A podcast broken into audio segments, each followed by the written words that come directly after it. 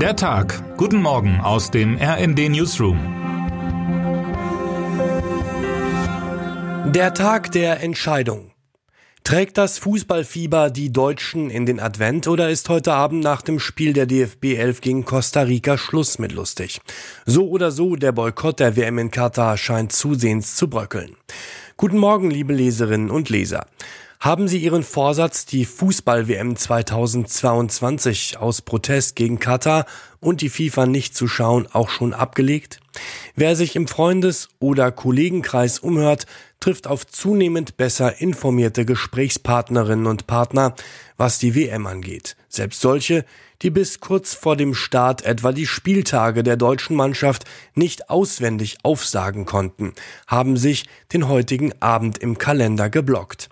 Wenn die deutsche Nationalelf um 20 Uhr mitteleuropäischer Zeit im Al-Bayt-Stadion auf Costa Rica trifft, zeigt sich, ob es womöglich weitere Spieltage für Hansi Flicks Team bei dieser WM geben wird oder ob die hierzulande gerade erst aufflammende Fußball-Euphorie womöglich bereits zum Wochenende wieder erloschen sein wird und wir uns andere Abendbeschäftigungen suchen werden, zum Beispiel den Weihnachtsmarkt.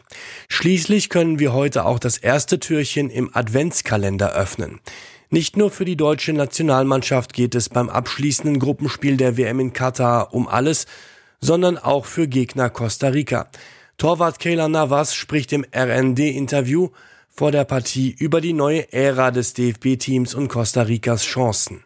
Vielleicht ist heute Abend aber auch ein anderer einmal mehr der Star der WM. Niklas Füllkrug wurde nach seinem Tor gegen Spanien plötzlich Startelf-Kandidat. Wer ist dieser Nationalspieler, zu dem viele in seiner Heimatstadt Hannover eine persönliche Geschichte erzählen können? Mein Kollege Dirk Tietenberg ist dem nachgegangen. Einen Überblick von A bis Z über Deutschlands neue WM-Hoffnung gibt RND-Sportchef Heiko Ostendorp.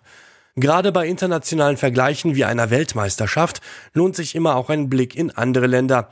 Ich hatte das Glück, vor wenigen Tagen in Südamerika unterwegs gewesen zu sein, wo, wie es schien, Fußballfieber automatisch etwaige Boykotthaltungen übertönt. Selbst wer den Spielplan etwa der brasilianischen Mannschaft so gar nicht im Kopf hatte, wusste schon morgens, dass die Elf an jenem Tag spielen würde. Aus den U-Bahn-Stationen von Sao Paulo etwa strömten Menschen in Brasilien-Trikots in ihre Büros. Auf den Straßen verkauften Händler Tröten, Mützen, Flaggen und mehr. Alles in Gelb. Und das hat ja am Ende womöglich auch geholfen. 2 zu 0 gegen Serbien, 1 zu 0 gegen die Schweiz, Brasilien im Fußballfieber. Ein ähnliches Bild in Argentinien, wo man die 1 zu 2 Niederlage gegen Saudi-Arabien zwar fassungslos, aber keineswegs ohne Ansporn und Stolz aufnahm. Etwa in Buenos Aires zeigten sich viele Menschen daraufhin erst recht demonstrativ im Argentinien-Trikot. Und auch in Europa scheint Fußball gegen Boykott zu siegen. Beim innerbritischen Derby England gegen Wales am Dienstagabend bewies selbst der sonst so nüchtern durchstrukturierte BBC-Moderator Ross Atkins in seiner politischen Analysesendung Outside Source Fangefühl. Er hielt die Zuschauerinnen und Zuschauer beinahe im Minutentakt über die jüngsten Entwicklungen im parallel ausgetragenen Spiel auf dem Laufenden, während er sehr sachlich die Proteste in China und weitere drohende Angriffe auf die Infrastruktur in der Ukraine analysierte.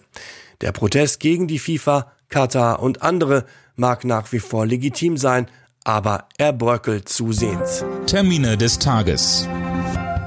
Der Deutsche Bundestag befasst sich heute in erster Lesung mit den viel diskutierten Preisbremsen für Strom, Fernwärme und Gas. Die sollen zwar offiziell erst im März eingeführt werden, jedoch rückwirkend auch für die Monate Januar und Februar gelten. Bundespräsident Frank-Walter Steinmeier reist heute nach Albanien, wo er Präsident Bayram Begasch trifft. Wer heute wichtig wird.